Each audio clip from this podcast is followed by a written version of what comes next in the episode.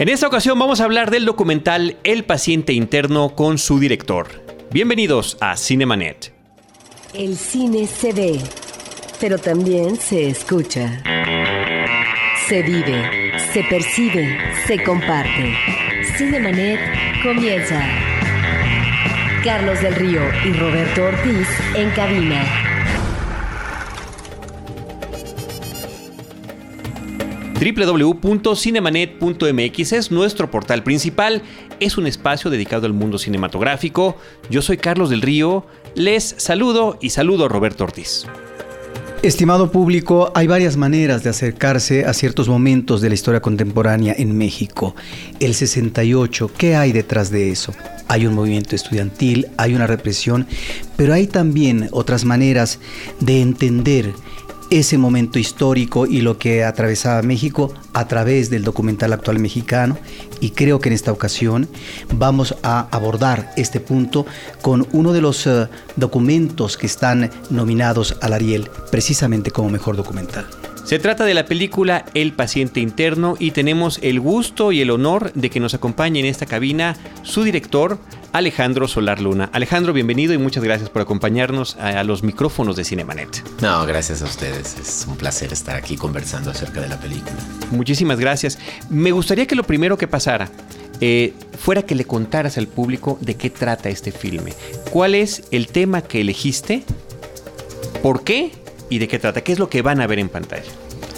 Eh, bueno, El paciente interno es la historia de Carlos Castañeda de la Fuente, un hombre que el 5 de febrero de 1970 eh, intenta en un acto cívico, en una celebración de la Constitución, de la Constitución pues, eh, intenta asesinar a Gustavo Díaz Ordaz.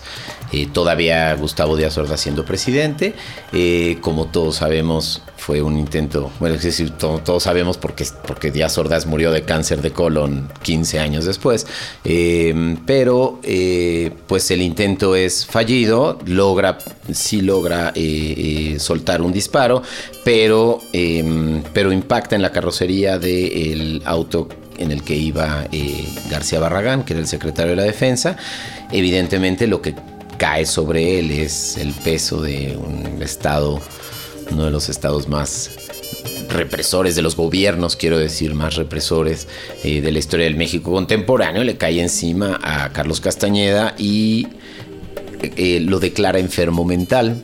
Eh, y lo encierra en un hospital psiquiátrico durante 23 años y cuando logra salir, ¿no? don Carlos, pues bueno, eh, se convierte en un indigente que vaga por las calles de nuestro México contemporáneo cuarenta y tantos años después. Ahora bien, ¿cómo es que te interesas por este personaje? ¿A partir de qué elementos informativos? ¿Y cómo es que vas a estructurar tu guion? Porque en principio sabemos que tú no sabías a ciencia cierta si el personaje existía o no, vivía o no.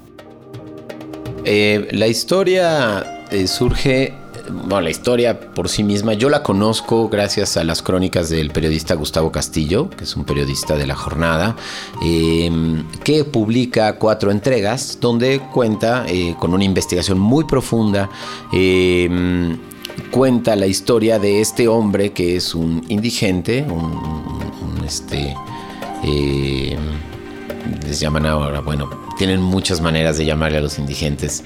Eh, está en la calle y es un en estado vulnerable, ¿no? Como les dicen. Y que, eh, pues tras haber intentado asesinar al presidente Díaz Ordaz, estaba perdido en las calles de la Ciudad de México. ¿Él sabía si estaba vivo o no? No. ¿El periodista? Gustavo no, nunca lo conoció.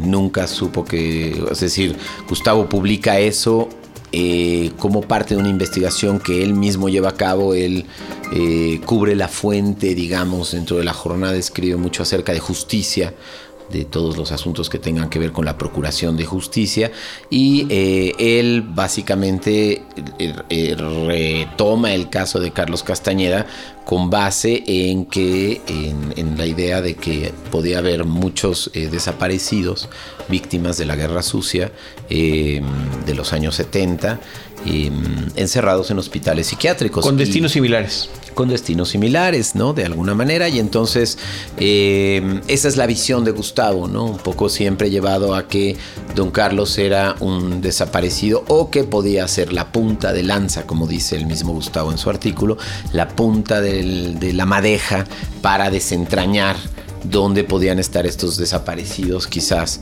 en, esta, en, hospitales psiquiátricos, ¿no? Entonces, a mí me impacta muchísimo cuando yo leo, la, desde la primera entrega me pareció muy impactante la historia. Eh, yo nací en 1968, de alguna manera eh, siento, hay una, una hay una atracción, por decirlo, y no solo una atracción, sino a veces es hasta un estigma, eh, y a veces ha sido, es decir, nacer en el, en el 68, eh, pues bueno, de alguna manera un poco abstracta, pero, pero te relaciona con, con, ese periodo de la historia de una manera particular, ¿no? Y, yo decidí que quería hacer ese documental desde que leí la primera entrega, fueron cuatro, una por día, yo fui compré la jornada el otro día y al otro y al otro día. Y cuando terminé de leer toda la crónica, contacté a Gustavo vía correo electrónico eh, para conversar con él, nos juntamos en un café y, platicamos, yo le dije que yo quería hacer ese documental, estamos hablando de abril del 2004. Eh, estas crónicas salen en abril del 2004 y eh, y bueno, por circunstancias yo me dediqué a, hacer, a desarrollar otros proyectos, eh, en ese momento de cortometraje, etc. Y guardé celosamente las crónicas para... Eh, yo sabía que de alguna manera eso, es, eso era un tema que a mí me parecía eh, eh, fascinante y la insólita historia de Don Carlos me parecía que, merecía totalmente ser contada. ¿no? Entonces eh, hubo, tuve que esperar cuatro años ¿no? para, digamos, de alguna manera desempolvar el, artículo, que yo había guardado muy celosamente, incluso los enmiqué y etcétera, eh, para entonces basarme en estas crónicas como una especie de, como si fuera casi una especie de, de línea argumental, ¿no? Que yo desglosé como un breakdown se hace, digamos, le llamamos así en el cine, como desglose, donde, pues bueno, cada personaje, su época, eh, cómo incidió, los psiquiatras, eh, eh, desde luego personajes como Nazararo, personajes como, em, desde luego la abogada, por ejemplo, la licenciada Norma Ibáñez, que es quien egresa a Don Carlos en 1993 del hospital, y fui prácticamente haciendo una búsqueda de Google ¿no? O sea, googleando a, los personajes que yo pensaba que podían de alguna manera eh, eh, llevar y, siendo los más relevantes, digamos, dentro del periplo de, de, la vida de Don Carlos a partir de este, de este acontecimiento, ¿no? Ahora, habrá que insistir en ese sentido que todo esto lo estás haciendo sin saber si, si Carlos Castañeda estaba vivo, muerto, si efectivamente estaba o no vagando por las calles de la Ciudad de México, porque bueno, aquí me tengo que adelantar, voy a tener que romper las reglas, pero la película empieza en una escena donde lo estamos viendo a él ingresando a un centro de ayuda social. Sí, en ese sentido, eh, cuando yo, la historia por sí misma, como decía, es, es, insólita, fascinante, eh, es de horror también, es ignominiosa en muchos sentidos. Eh, y cuando yo, digamos, empecé a desarrollar la película, yo basé, digamos, la, columna vertebral de la película estaba, estaba sustentada en la búsqueda, digamos, de don Carlos, en ese momento Carlos Castañeda de la Fuente, eh, perdido en las calles de la Ciudad de México en una búsqueda que al mismo tiempo me hacía poder, em, digamos, eh, eh, sumergirme en, la realidad de los desposeídos, porque finalmente había que buscar en los lugares donde estaban todas las personas en situación de calle, desde las esquinas, la, esquina de, que que sabemos de Avenida Juárez con reforma, los albergues, todos y cada uno de los albergues de, asistencia del gobierno de la ciudad, eh, y bueno, incluso la morgue, porque podría, yo no sabía precisamente, como dice Carlos, yo no sabía si él estaba vivo o muerto, pero yo de algún modo lo que sí tenía claro es que tenía que estructurar la historia de manera tal que fuera relevante por sí misma lo encontrara o no. Es decir, la búsqueda, el, sumergirnos en esta realidad mexicana de la Ciudad de México, ¿no? Eh, y con este pretexto y paralelamente por medio de la abogada, el psiquiatra, o sea, el psiquiatra que lo atendió, el hermano, a lo mejor el enfermero que lo atiende también en el pabellón y los personajes varios que estuvieron involucrados de una voz directa o indirectamente, incluyendo al periodista Gustavo, eh, en la historia, ellos íbamos a ir y venir por el pasado y al mismo tiempo regresar al presente en la búsqueda verité totalmente eh, real eh, eh, de, conoce usted a este hombre ha visto usted a este hombre había incluso un antropólogo físico que se iba a encargar de la única foto que existía en ese momento de Don Carlos, porque desaparecieron todos sus documentos. Cuando lo, cuando lo, lo, detienen, lo apresan, la única foto que existía envejecido, por decirlo así, con el tiempo, 30 años después, cómo se hubiera visto a partir de, de esa única fotografía que ¿Esa única foto cuál era? La foto de la media afiliación, la foto que aparece en la película, que es la foto de la media afiliación donde lo detienen, eh, es la foto que le toman en los separos de la Dirección Federal de Seguridad. Que al final de cuentas es la evidencia de que sí, este, que sí fue detenido este hombre, ¿no? Por supuesto, y está ahí la comisión del cuando yo mencionaba al principio que hay maneras de abordar momentos históricos eh, de este país, en este caso estamos hablando del 68, pero estamos hablando también de un presidente, de Gustavo Díaz Ordaz, eh, el cual va a sufrir un intento de asesinato fallido por parte de Carlos Castañeda y documentales anteriores. Me referiré en estos momentos a uno que hizo eh, Nicolás Echevarría sobre el 68. Creo que tipifica muy bien la personalidad, la conducta, la psicología de un Gustavo Díaz Ordaz, como en su momento en ese documental lo refiere Carlos Monsiváis, de este personaje autoritario, paternalista, que tiene que castigar aquellos que se salen de las reglas del juego y que institucionalmente se vuelve un represor. Creo que aquí, en este personaje de Carlos Castañedos, estamos viendo eso, toda la fuerza del Estado que se vuelca sobre un hombre no a partir del castigo que uno podría suponer factible que es la cárcel, no, es peor todavía es el encierro, el reclutamiento psiquiátrico, es la nulificación de la mente humana. Por lo tanto, esto efectivamente, como tú dices, pareciera que estamos ante un panorama de terror, porque son como cuatro o cinco años que Carlos Castañeda tiene que estar en el pabellón 6 encerrado él solo en un espacio físico y luego tantos años más, 23 en total, en el pabellón 5. Estamos ante una situación de crueldad y desde entonces hasta ahora lo que conocemos como impunidad institucional. Pareciera que no hay culpables. Sí, por supuesto, y, fíjate, en ese sentido no, no es solo que uno hubiera esperado con base en lo que nosotros conocemos de cómo se manejaba en ese momento las, la, la, reacción del gobierno ante, ante, ante el movimiento estudiantil, ante, ante cualquier, eh, eh, digamos, eh, movimiento social o cualquier tipo de, de, de, de reacción este, digamos, de la sociedad ante, ante las acciones del gobierno. En realidad no es solo la cárcel, los desaparecían. Es decir, los mataban. Sí, uno se pregunta, uno se pregunta después de ver tu película, Alex, eh, ¿Por qué encerrarlo? ¿Por qué encerrarlo en una institución psiquiátrica? ¿Por qué el desgaste económico y físico eh, y de personal y de recursos humanos para construirle su propio espacio a este pabellón 6 que estaba mencionando Roberto? Ahorita nos platicas de esta institución psiquiátrica. Yo, yo le estaba viendo tu película y estaba pensando que parecía una obra de George Orwell. Parecía que estaba viendo su 1984 hecho realidad, ¿no? Cuando efectivamente pudo haber sido encarcelado, una cadena perpetua o simplemente ejecutado y o desaparecido. Sí, eh, por supuesto que por te supuesto la pregunta queda en el aire, ¿no? Yo porque yo creo que es un documental que precisamente deja muchas preguntas al aire, además de las sabidas, de además de las preguntas que tienen la propia respuesta, como decía Roberto, en la impunidad, ¿no? En un, en un gobierno eh, en un gobierno impune, un gobierno indolente, un gobierno, en fin, ¿no? represor.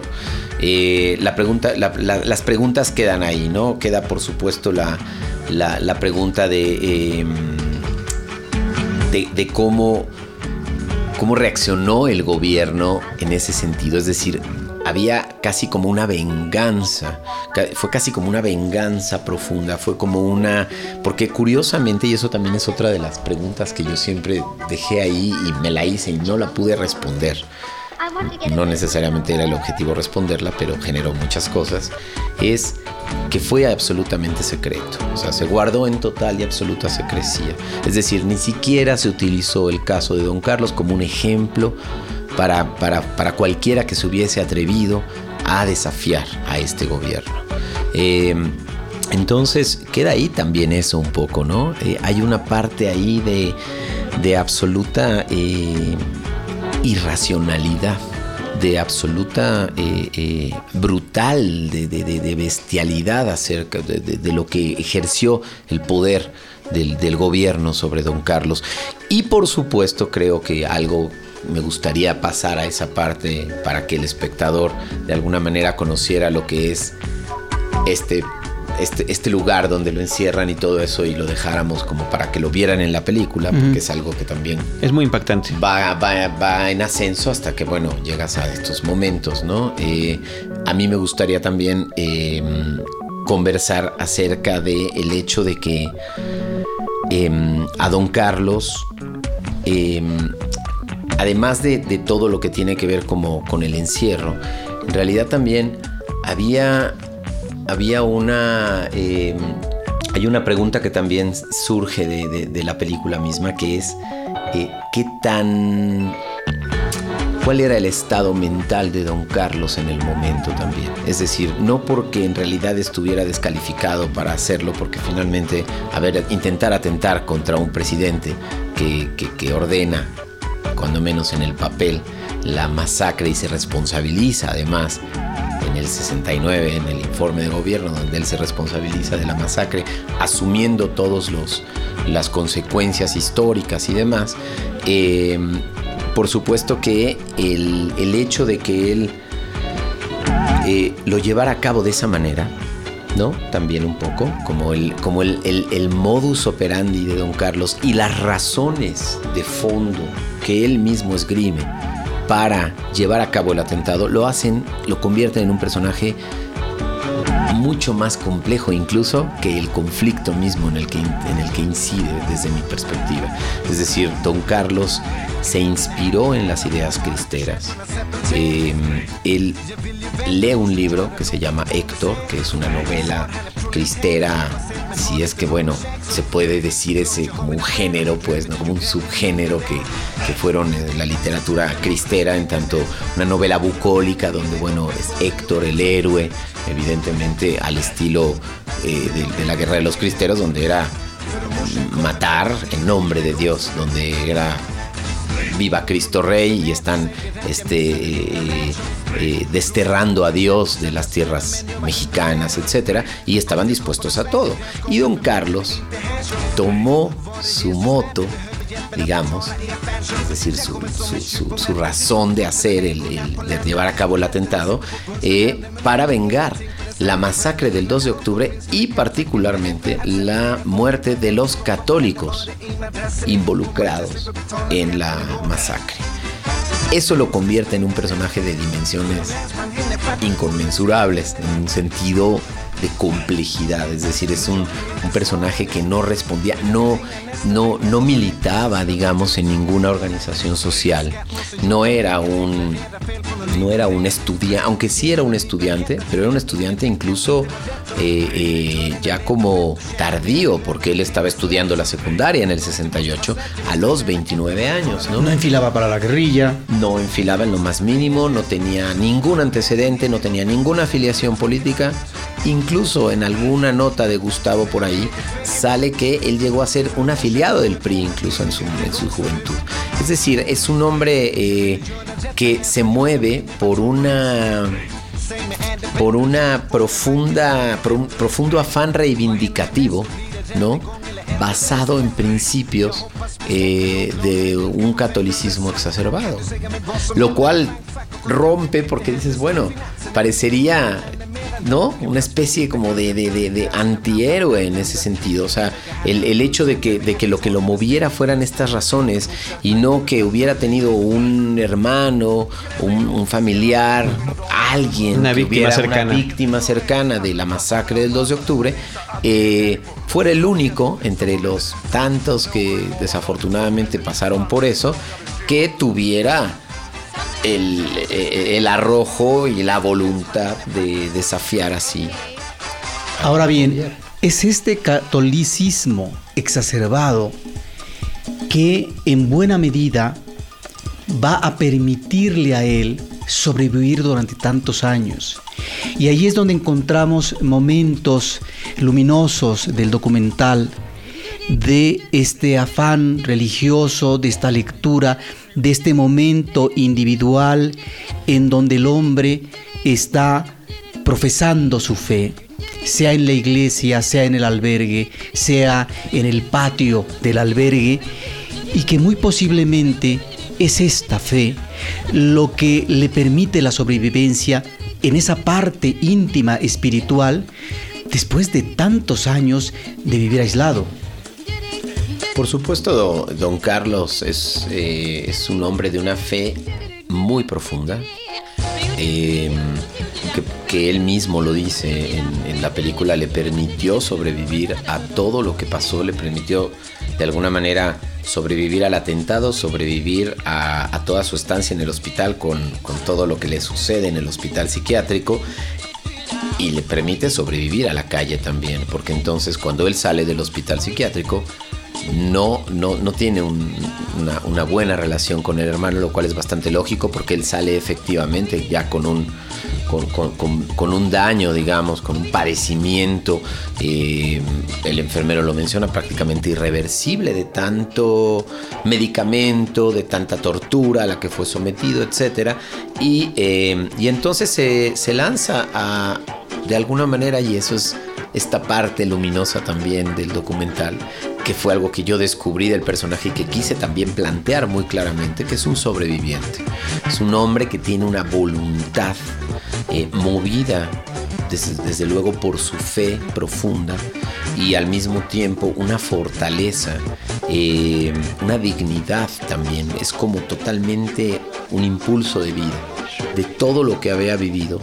Cuando yo lo conozco, me encuentro con un personaje tan vital, con un personaje que, de alguna manera eh, eh, vive, vive la calle como, un, una como toda la libertad que le quitaron durante los 23 años, ¿no? Vive de alguna manera la calle como, como un, acto absolutamente eh, inevitable, digamos. Es decir, él, él, aunque ingresa en el albergue, que prácticamente en, su momento, pues bueno, lo que sucede es prácticamente para refugiarse del, invierno, que además fue un invierno muy, muy frío ese del 2009, históricamente frío, el invierno del 2009 al 2010. Que es cuando tú lo estás registrando. Que cuando yo lo encuentro, cuando yo mm, logro conversar con él. Y entonces, este, pues bueno, lo que me encuentro es con un sobreviviente, un sobreviviente con una dignidad digamos, que además jamás lo escuchas diciendo ellos me hicieron, jamás no señala, digamos, sino solo cuenta su historia y a partir de ahí, claro, lo que deja ver es un martirio. O sea, lo que deja ver también es una voluntad de martirio también. Él tenía muy claro lo que le podía pasar si fallaba. y él de alguna manera asumió todas las consecuencias de lo que le fuera sucediendo. Es muy probable que él ni siquiera hubiera sabido todo el infierno al que, le iba, al que iba a estar sometido, por supuesto, pero él iba, desde mi perspectiva, ¿no? él iba preparado de alguna manera. Eh, fue, fue para él una especie de martirio y, de... Y eso al mismo tiempo con, leer el, rosario y, en fin, con todos los rezos que le ayudaron a, sobrevivir al aislamiento, a sobrevivir a, estar rodeado de gente enfermos mentales, que el pabellón 5 era un lugar donde estaban los enfermos mentales que habían cometido crímenes tan atroces que ni siquiera se les juzgaba. Es decir, los que habían eh, parricidas, que habían quemado a su padre, los que habían agarrado a machetazos a su mujer y a sus hijos. Y además era una, era, era no una prisión, era un, pabellón, un hospital psiquiátrico eh, federal. ¿no? Entonces llegaban eh, casos de todo, el, de todo el país a este lugar. ¿Cómo se llama este sitio? El de Hospital Psiquiátrico Samuel Ramírez Moreno, que todavía, todavía está en funciones. Fue una granja psiquiátrica en su momento. Díaz Ordaz, curiosamente, como, como, como Porfirio Díaz cerró la Castañeda, digo, perdón, como Porfirio Díaz abrió la Castañeda y revolucionó de alguna manera el, tratamiento y cómo, cómo cómo la sociedad eh, eh, trataba con sus, con sus enfermos mentales creando la Castañeda, que luego se convirtió en un infierno similar, cuentan y está documentado, al que, al que en su momento también fue el pabellón 5 o el Hospital Psiquiátrico Samuel Ramírez Moreno, Díaz Ordaz lo que hace es que en, el 67 crea granjas psiquiátricas también para revolucionar, cierra la Castañeda, demuele la Castañeda y, eh, entonces con esta idea de revolucionar eh, eh, también, curiosamente como Porfirio Díaz, las, este, las instancias que atienden a los enfermos mentales, ¿no? Y entonces, este, probablemente, pues claro, sin saber que ahí después un año después de su tres años después de su inauguración, iba a estar encerrado el hombre que, hubiera querido atentar contra él.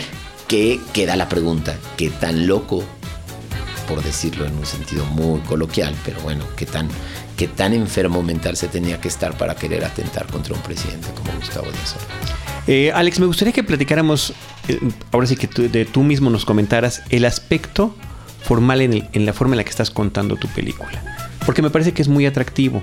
Eh, podemos hablar este principio que tienes de la película. Bueno, por supuesto, encontrarnos de frente con, con Carlos Castañeda, justamente cuando está ingresando a este centro, a este albergue, eh, donde es eh, el lugar donde tú en la mayoría de las veces lo puedes registrar y platicar con él, entrevistar y demás.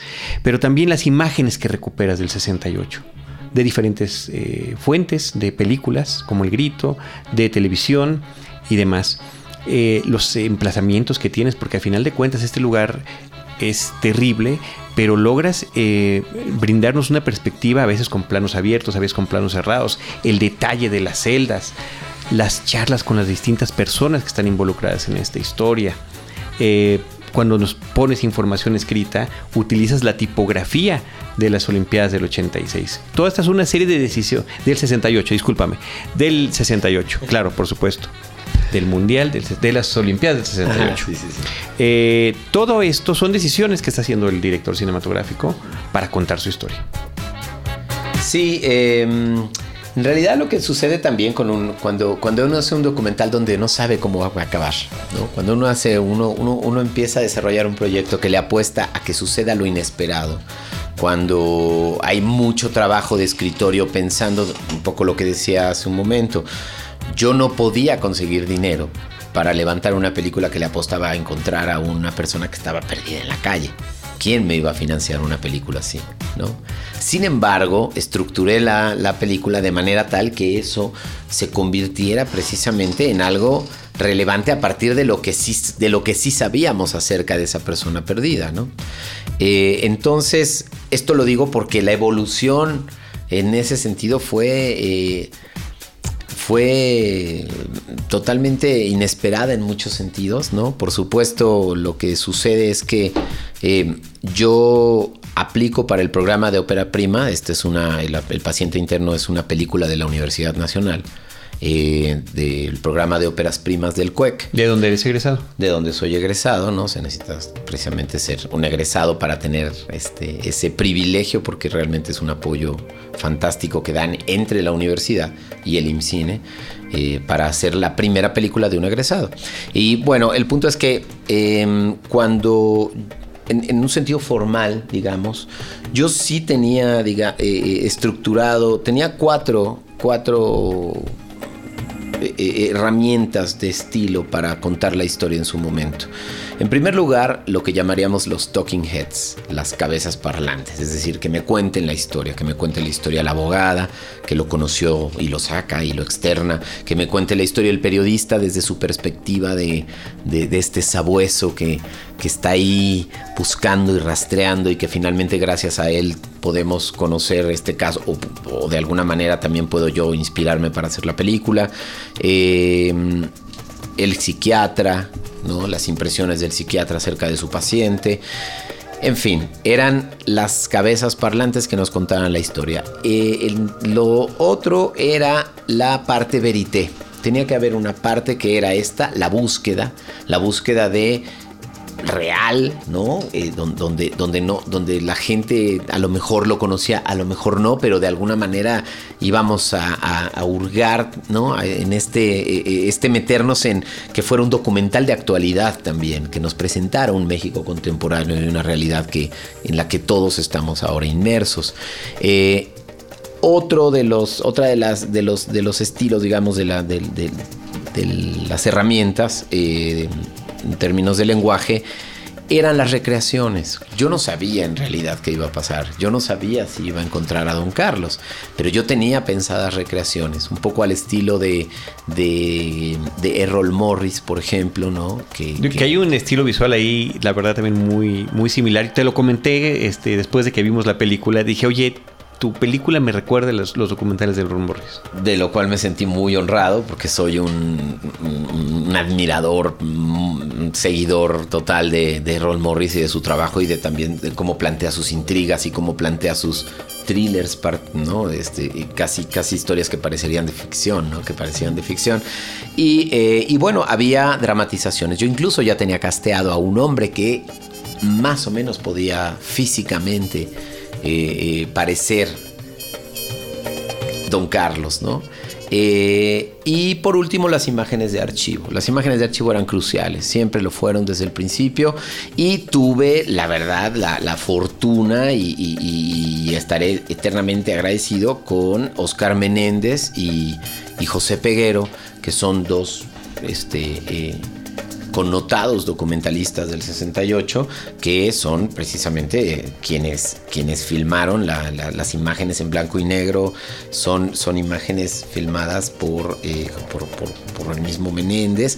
José Peguero cuenta con esta, este, este, estas imágenes filmadas desde gobernación, que fue este rollo que encontraron y que es probable, digo, yo no sé yo no sé si, estas imágenes hayan sido proyectadas en las dimensiones en las, que se, en las que se proyecta el paciente interno, en un sentido de película. Es decir, son imágenes que ya cuando uno las ve en la pantalla grande, cuando uno ve estas imágenes tan crudas, tan reveladoras del, del grado de violencia de lo que sucedió el 2 de octubre, se convierten en imágenes cuando menos bueno, a mí me, parecieron impactantes y me, pareció increíble que ellos accedieran, porque son imágenes muy guardadas, celosamente, con razón guardadas, también con razón, cuidadas, no guardadas, cuidadas, ¿no?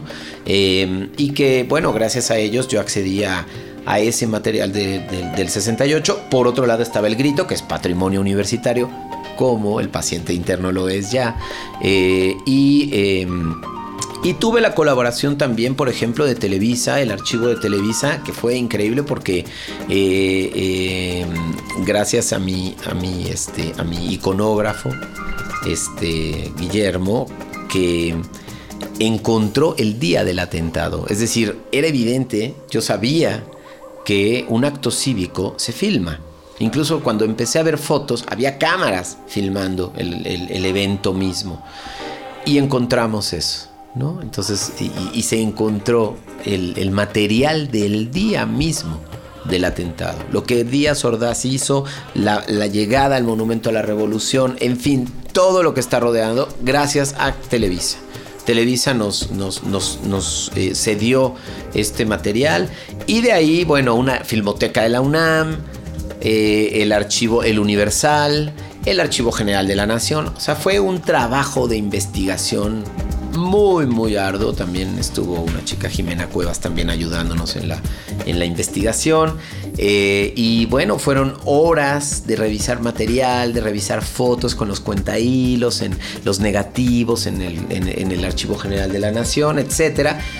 Para conformar esto, que, bueno, pues es un mar de información también, ¿no? Que había que convertir en elementos de la película. Y cuesta tanto trabajo estas investigaciones que yo creo que algo que el espectador debe agradecer es la selección que finalmente llega a tu documental y que no haya un abuso de las imágenes de archivo como suele suceder después en otros documentales, ¿no? Donde finalmente se sustentan demasiado en estas otras imágenes del pasado. Me parece que en tu caso no. Eh, la perspectiva que me queda como espectador, Alex, es que sí hay un cuidado muy grande de qué se muestra, qué no se muestra, en qué momento se hace. Y hay momentos que son verdaderamente eh, cinematográficamente eh, preciosos y terribles este recorrido cerca del monumento a la, revolución que está haciendo el propio Carlos Castañeda, que tú estás registrando, y donde vas editando. Y por allá estaba la gente y ves entonces las imágenes de la gente. De ese momento me parece espectacular. Eh, sí, en realidad tuve esa fortuna, por ejemplo, de que don Carlos digo, aquí es donde entra un poco también uno como, como, como, el, como el que concibe, digamos, de alguna manera su película. Y dije, oiga, don Carlos, podríamos ir al Monumento de la Revolución y usted me pudiera contar cómo fue todo. Y me dijo, sí, por supuesto. Y entonces caminamos por el Monumento de la Revolución, lo cual para mí era precisamente la, la constancia cabal del carácter de sobreviviente que tenía este hombre, que tiene pues don Carlos, en un sentido de 40 años estaba parado ahí, ¿no? 40 años después estaba parado en el mismo lugar o sea, vivir para contarlo, decía de alguna manera, ¿no? O sea, sobrevivió al intento mismo del atentado. Y el hecho de poder estar ahí, pues por, supuesto, el momento mismo pedía estas imágenes, pedía el, contexto, pedía, eh, eh, eh, vamos, en, una manera de armarse como diría precisamente toda proporción guardada Errol Morris, para poner al espectador en el centro, digamos, del, del atentado, para, para tratar de meter al espectador lo más adentro que pudiéramos. Concuerdo eh, con ustedes en que hay un buen manejo de estas imágenes del pasado que se extraen de estos acervos fílmicos importantes. Me parece que uno de los grandes momentos es efectivamente esto que tú logras sacar de Televisa, que es el momento del atentado, en el momento de la revolución. Sin embargo, te quisiera preguntar, no en términos de crítica, sino eh, de una constante que veo en ciertos documentales eh, del cine mexicano, en donde siempre están presentes los dos informes eh, de Díaz Ordaz. En uno, donde está hablando de esta amenaza que se debe de parar, y después donde él, y ahí sí creo que hay una congruencia por parte de Díaz Ordaz, en términos de lo que es su justificación histórica, moral, nacional, etcétera, atribuida a sí mismo. Digo, a ese, sentido de congruencia me refiero que años después, cuando va a ser propuesto eh, como embajador de México en España, lo mismo va a decir. Es decir, el hombre no se sale de la línea para decir soy otro ahora y por lo tanto me arrepiento. A lo que voy es que esos dos informes presidenciales, ah, estos dos momentos que son muy emblemáticos, eh, lo veo muy constantemente en los documentales. Inclusive en una película reciente de ficción de Carlos Volado, ¿sí? que me parece que es la película fresa, sobre el 68, que es un horror de película, también aparecen estos dos momentos de eh, Gustavo Díaz Ordaz, que son efectivamente momentos muy poderosos, muy fuertes. No sé si en ese sentido se inscribe esta apelación que tú haces a estos discursos y a estas imágenes? Por supuesto, eh, esos momentos, digamos, lo que, lo, que, lo que es cierto, que es un poco lo que dice Carlos y agradezco sus, comentarios también de, de, cómo fueron escogidas las imágenes, eh, no es lo mismo escuchar ese mismo informe de gobierno en un noticiero, por decirlo así, eh, que escucharlo en un reportaje que rememore cada año el 2 de octubre que no se olvida.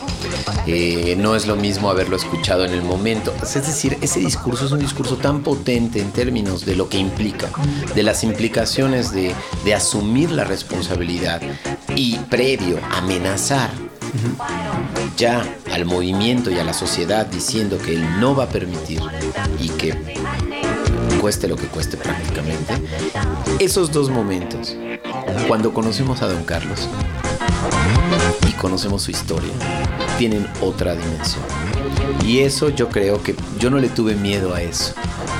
No, le tuve miedo, por ejemplo, a ir el 12 de diciembre a, la basílica.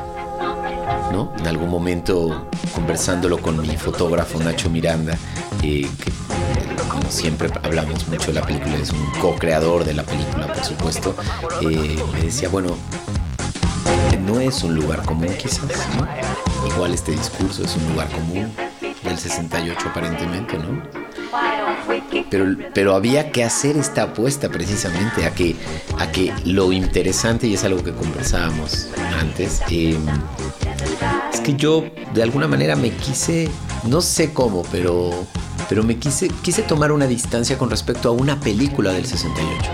O sea, no es, diríamos, una película más del 68, no por arrogancia ni vanidad, sino simplemente por el hecho de que yo quería, a mí toda la historia de Don Carlos me llevaba más a una reflexión de nosotros mismos.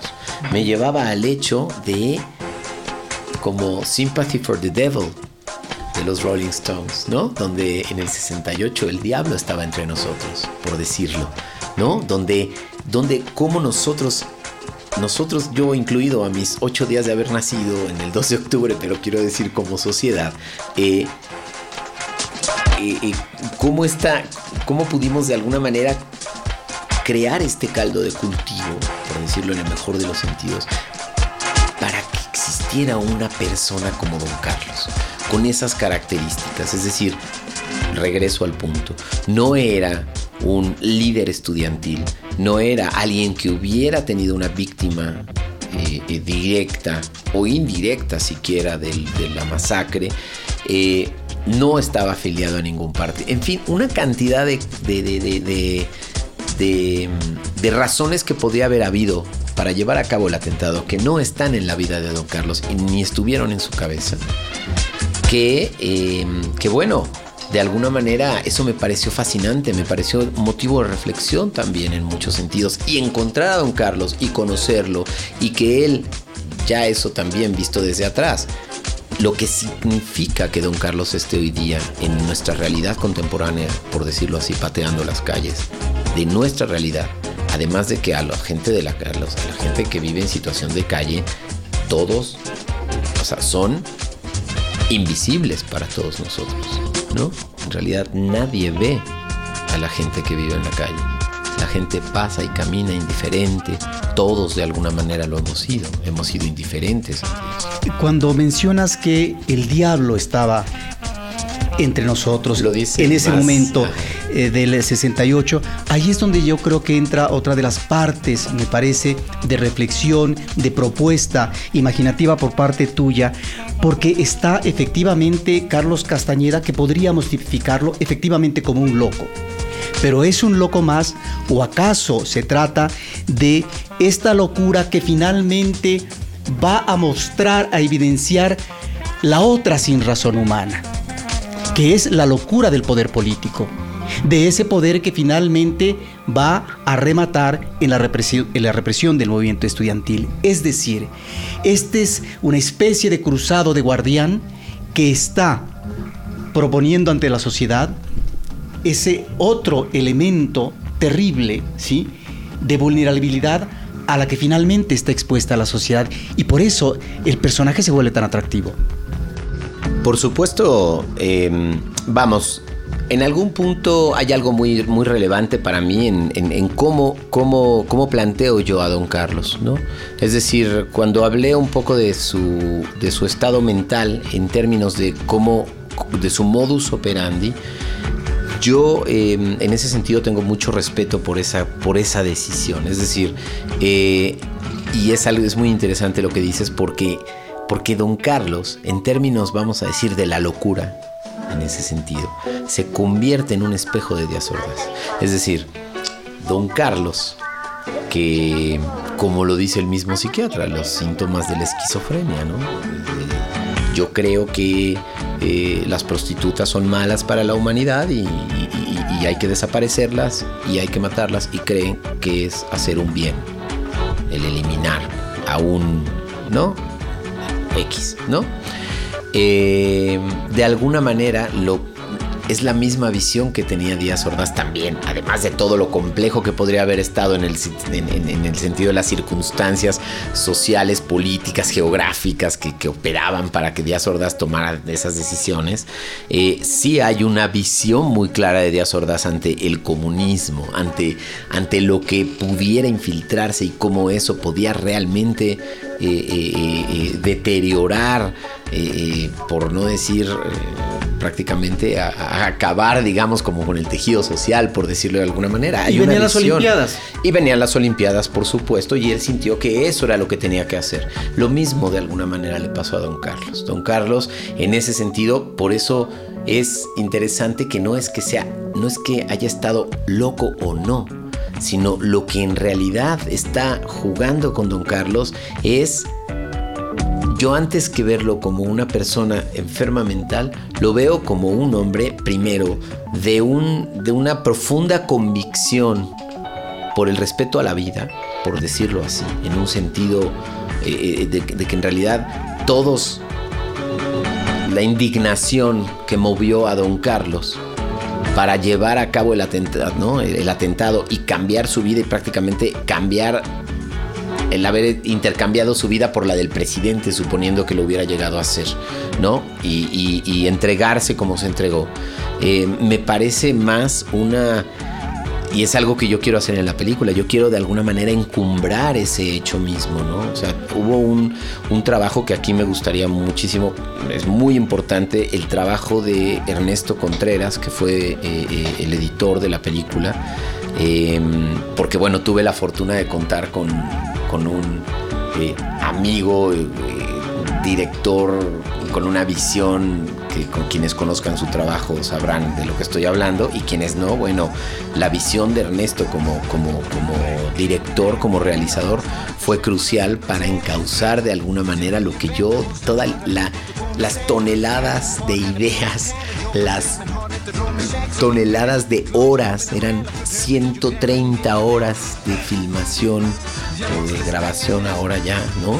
Eh, para llegar a 90, 83 minutos, realmente el trabajo de Ernesto en ese sentido, además con una sensibilidad y con una manera de estructurar también y de darle forma a, las ideas que yo tenía de cómo contarlo, eh, que bueno, finalmente fue un trabajo muy arduo editar a Don Carlos, porque Don Carlos no es un hombre que uno le diga, Don Carlos, cuénteme cómo le hizo para... No, no para nada, o sea, Don Carlos se perdía en sus propias conversaciones, se desviaba, hablaba de cosas atroces, increíblemente atroces que había vivido en la realidad en la calle, em, de alguna manera también en algunos puntos, en algunos momentos, era, em, era absolutamente inconexo en sus testimonios es decir, don Carlos está cuidado en ese sentido, desde una perspectiva de, edición y de, de discurso para encumbrar en realidad también un poco. Precisamente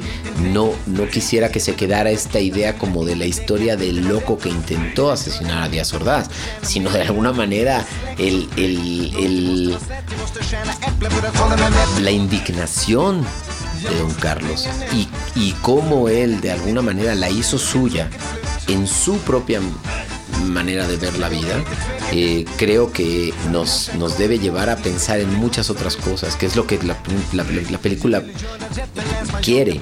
No, aunque la denuncia es inevitable, y no aunque, es decir, la denuncia está ahí, es inevitable que un dedo se levante y señale, por supuesto, al antagonista que es este gobierno, ¿no? De Díaz Ordaz. Pero yo, sobre todo, lo que quise fue hacer, fue provocar la reflexión de alguna manera acerca de nosotros mismos y lo que significa que él estuviera en la calle. ¿No te sientes afortunado por el hecho de que no solamente encontraste al personaje, porque eso no lo podías descifrar en un primer momento, sino que al encontrarte a Carlos Castañeda, encuentras a un hombre lúcido mentalmente, a un magnífico personaje de película, en este caso un documental, y ahí es donde tenemos que remitirnos a los grandes personajes del cine documental contemporáneo.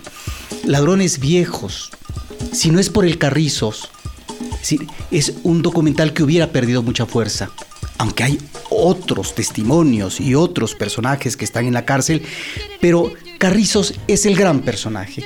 Y aquí me parece que encuentras un gran personaje, pero como tú dices anteriormente, lo sabes manejar para finalmente cubrir un propósito y también sacar a colación su lado humano, que es a mí como espectador lo que me conmueve y lo que agradezco del documental. Es decir, cuando tú encuentras a tu personaje, me parece que pudiste haberte ido por el lado fácil. Claro, ya lo tengo. Vámonos a la cuestión efectivamente del atentado. Vámonos a esta parte que es la parte eh, que puede tener resonancia mediática, periodística, etcétera, como hecho histórico, no como suceso fallido. Pero no, creo que no te fuiste por las ramas, aunque está ahí, como tú dices, la denuncia, tú comienzas con el ser humano. El hombre ingresando a un albergue. Y me parece que ahí es donde el público comienza a adentrarse, a compaginar y a entender y conmoverse con el personaje. Me parece que ahí es donde esta estructura narrativa que tú manejas es muy afortunada.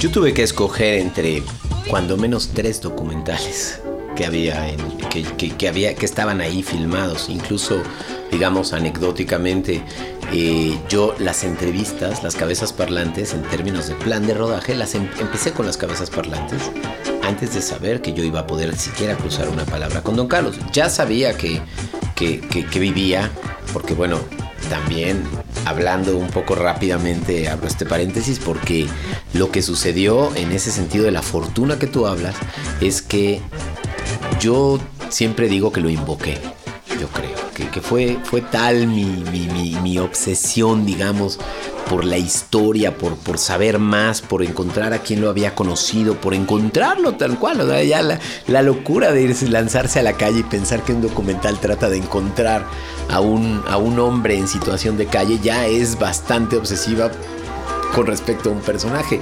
Con tal suerte que en 2008 yo meto el, proyecto a IMCINE, me dan el desarrollo de el, el, el desarrollo de proyecto, yo meto la línea argumental, me dan el desarrollo de proyecto, con ese poquito dinero yo empecé y fui a grabar al psiquiatra, que era el que más me preocupaba que, su testimonio estuviera ahí y podía ser a lo mejor el más, eh, digamos, delicado como de, conversar acerca del tema, cuando menos eso sentía yo.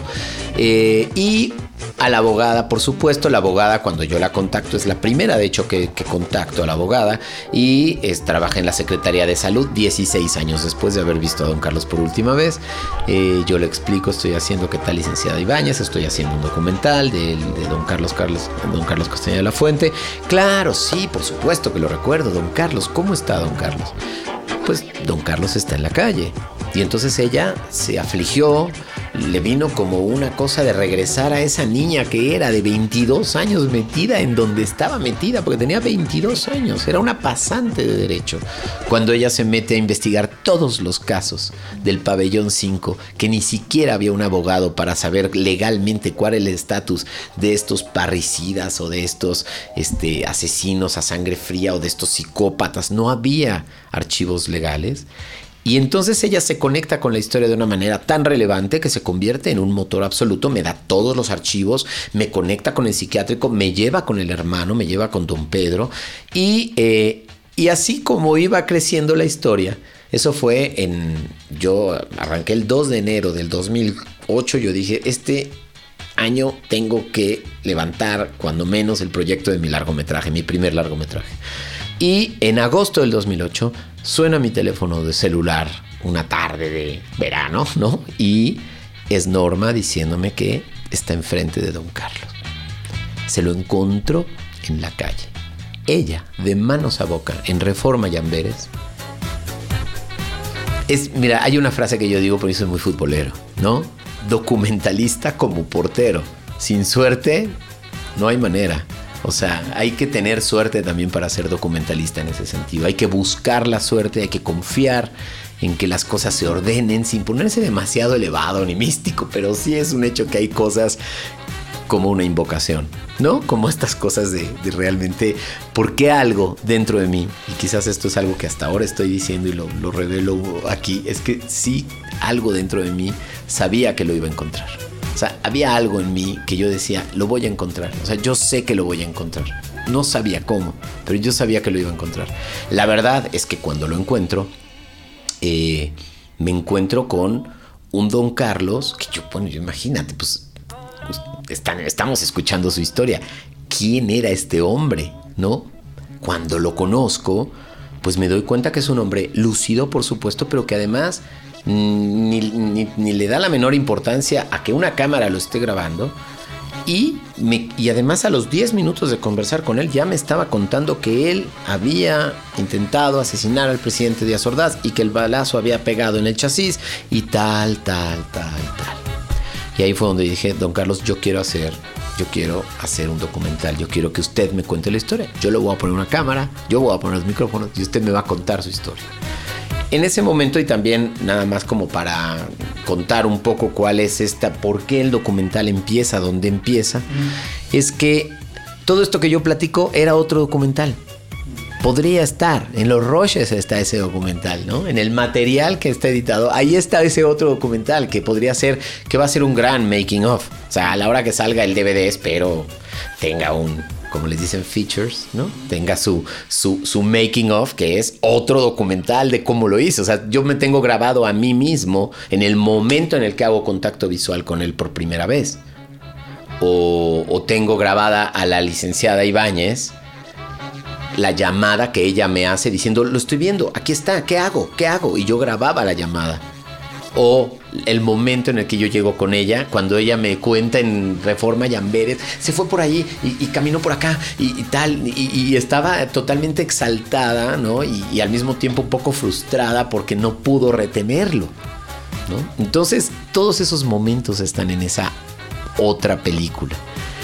La decisión mía de que eso solo quede en el plano de la anécdota, de la entrevista y del making of y de todo esto que conversamos, fue porque efectivamente yo descubrí un ser humano absolutamente eh, insólito como su historia, de una calidad humana y de una fuerza vital tan profundas, y a este sobreviviente también. Y tuve la fortuna, tuvimos todos la fortuna que nos regaló la película.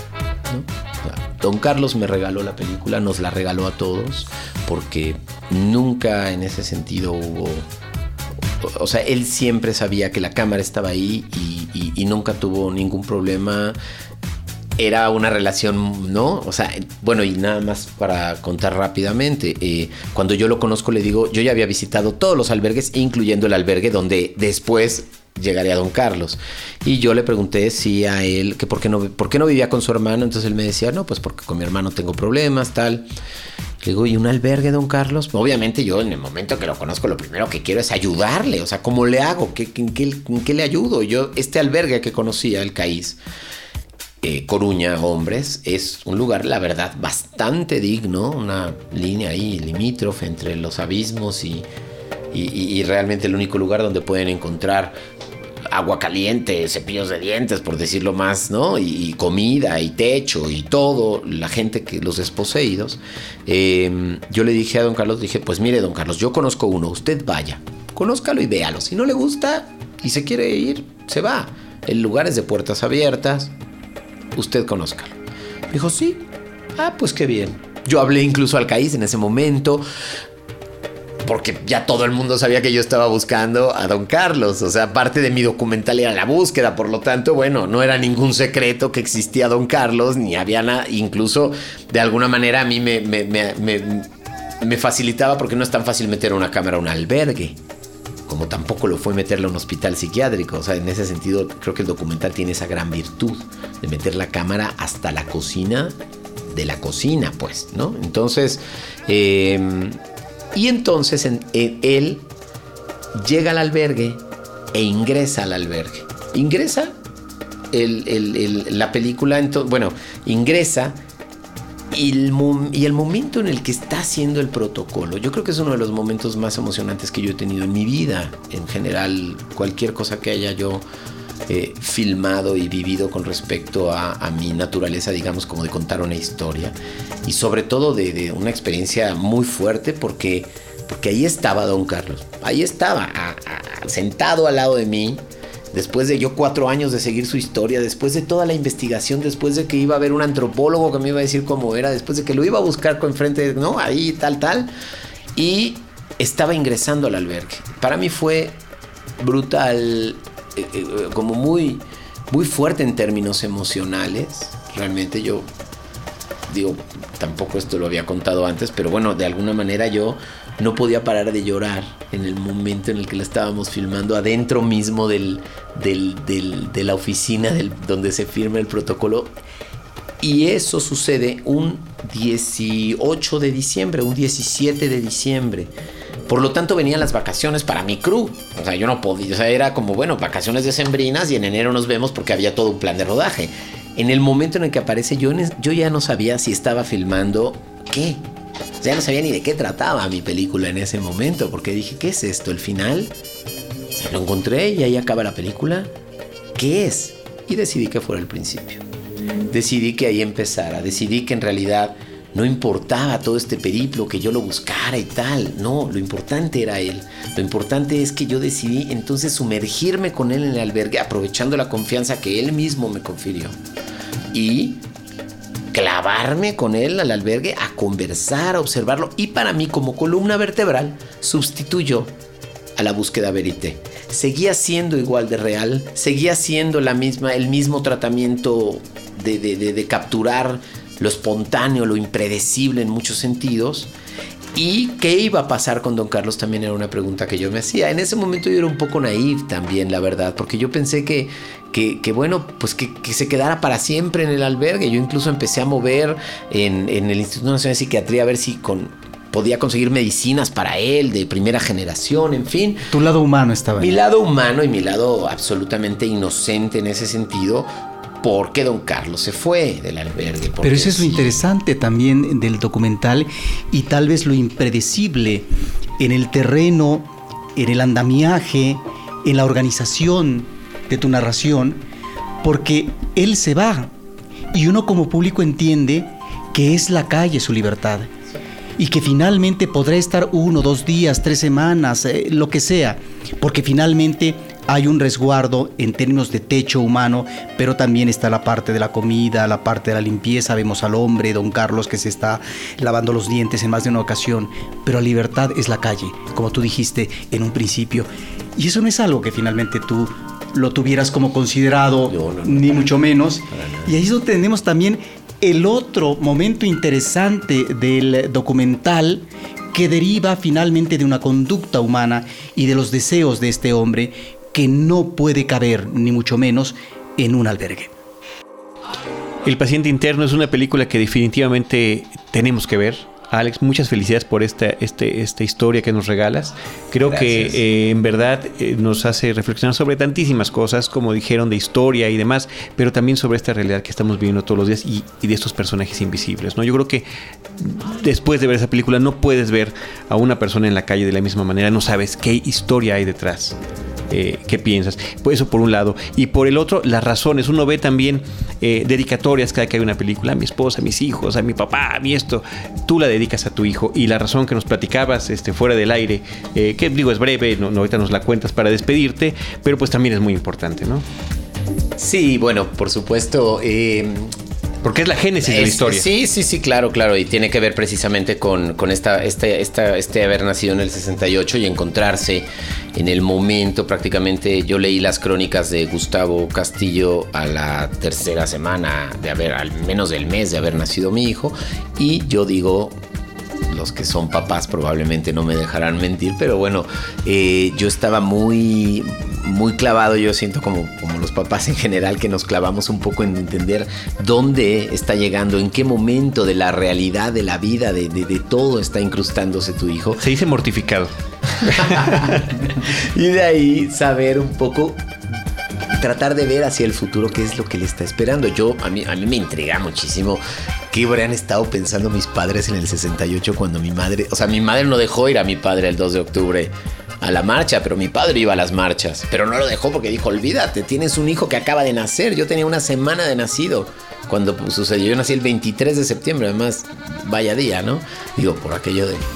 ¿no? la liga y etcétera, pero bueno, 23 de septiembre y eh, y entonces, para mí, yo no sé, a mí me cuesta mucho trabajo explicarlo porque es algo muy abstracto en ese sentido, pero el, el, el, vínculo que se creó de yo tomar el periódico y leer el periódico del 2004, el año que estaba en el mes que estaba naciendo mi hijo, yo con esta avidez de, de, de estaba el 20, nació el 11 de marzo y entonces el, estaba el, el 11M, las noticias cuando llegamos a mi casa, yo bueno soy un, leo el periódico, me gusta estar informado, etcétera, tengo una formación desde la Facultad de Ciencias Políticas que siempre me, me lleva por, por, por, el análisis de, de, los contextos sociales, etcétera, y eh, y entonces estaba el desafuero, había una serie de cosas que estaban sucediendo que seguramente cualquier cosa que sucediera es relevante para un papá en términos de lo que, de lo que estoy contando. Pero que un hombre apareciera en el periódico del día, por decirlo así, de la época en la que estaba naciendo mi hijo, que se refiriera tan claramente a la época de cuando yo nací y que de alguna manera hubiera querido cambiar esa historia y quizás hasta romper ese estigma, por decirlo así me hizo un cortocircuito total. O sea, me, yo sabía que yo tenía que contar esa historia. Estaba destinado, por decirlo así, a contarlo, sin ponerme muy religioso, pero sí en un sentido eh, de absoluta obsesión y, y, y, pasión por contarla. ¿no? Otra especie de cruzada. Otra especie de cruzada que, que, que bueno, vamos a ver ahora cuál es, eh, a qué puerto llega, ¿no? Porque pues es una película que yo, de alguna manera, y eso creo que es importante mencionarlo, yo o sea, yo pude meter la cámara y contar esta historia, independientemente de haber encontrado a don Carlos mismo, que ya es todo lo que dices, esta suerte del regalo que, nos da don Carlos de la película, porque en el gobierno federal estaba un gobierno de oposición, por decirlo así, ¿no? El gobierno federal no vio ningún inconveniente en contar, sino incluso había como, ah, mira, pues está interesante, ¿no?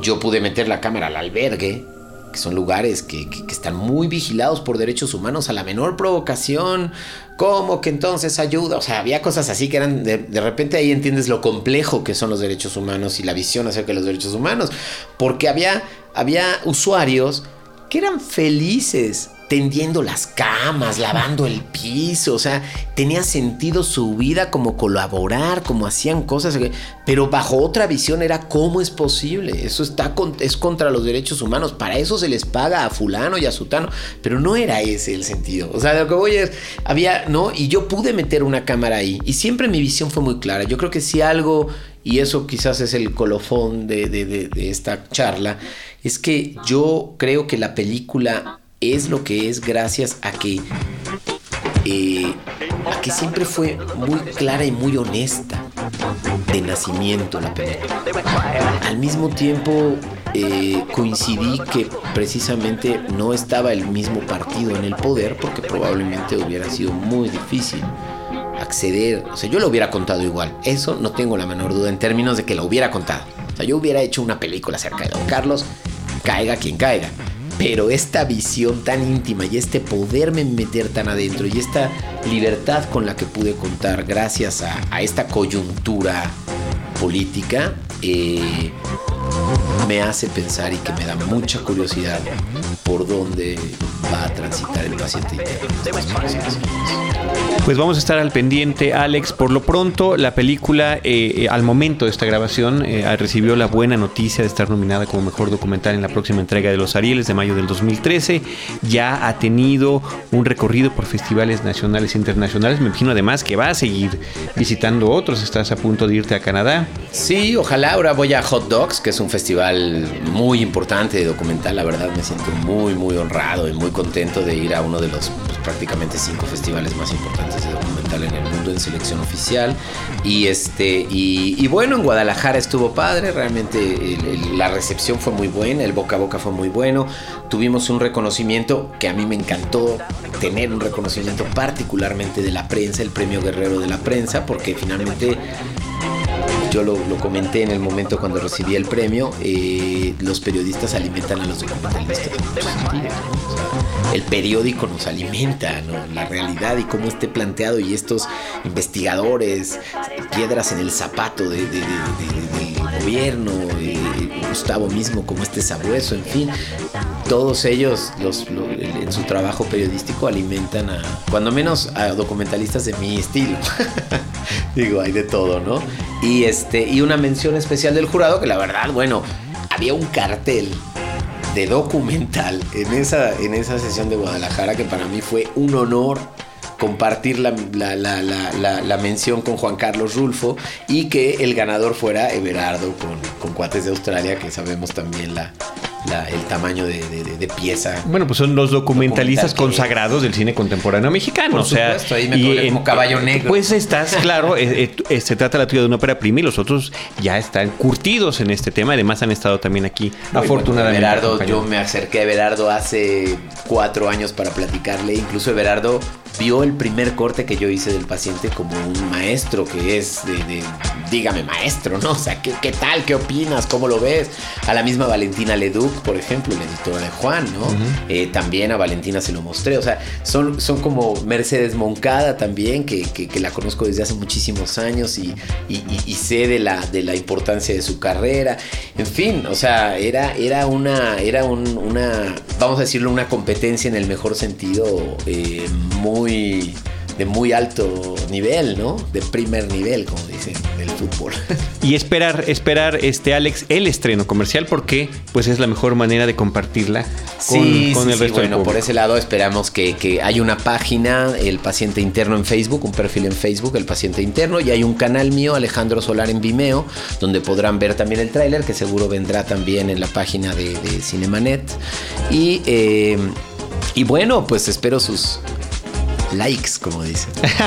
Estupendo. Ahí está la recomendación de Alejandro Solar. Yo quiero recordar que Ernesto Contreras, a quien mencionaste y es el editor de tu película, lo tuvimos también en este espacio. Si lo quieren escuchar, es en el episodio 195. Lo acompañó en aquella ocasión por la película Párpados Azules, Cecilia Suárez y Enrique Arriola, que son los protagonistas de su historia. Eh, Cinemanet también está en YouTube, lo pueden encontrar como Cinemanet 1, en Twitter, arroba Cinemanet, en facebook.com, diagonal Cinemanet es el momento de los anuncios, disculpen ustedes, pero es que hay que agradecerles que también nos estén acompañando por esos medios. Si el podcast se publica una o dos veces a la semana, bueno, en redes sociales estamos en contacto a lo largo de toda ella, eh, de toda la semana. Gracias al equipo técnico de Cinemanet con Ever Espino, a nuestra productora Paulina Villavicencio. Estimado Alex, gracias por acompañarnos. No, muchas gracias. Y gracias por, esa función que compartimos contigo muy, muy emotiva. Muchas gracias. Gracias.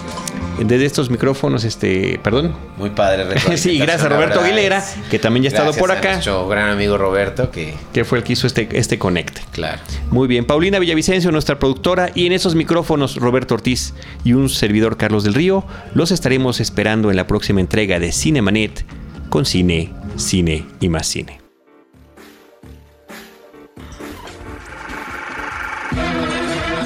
Cinemanet termina por hoy. Más cine en Cinemanet.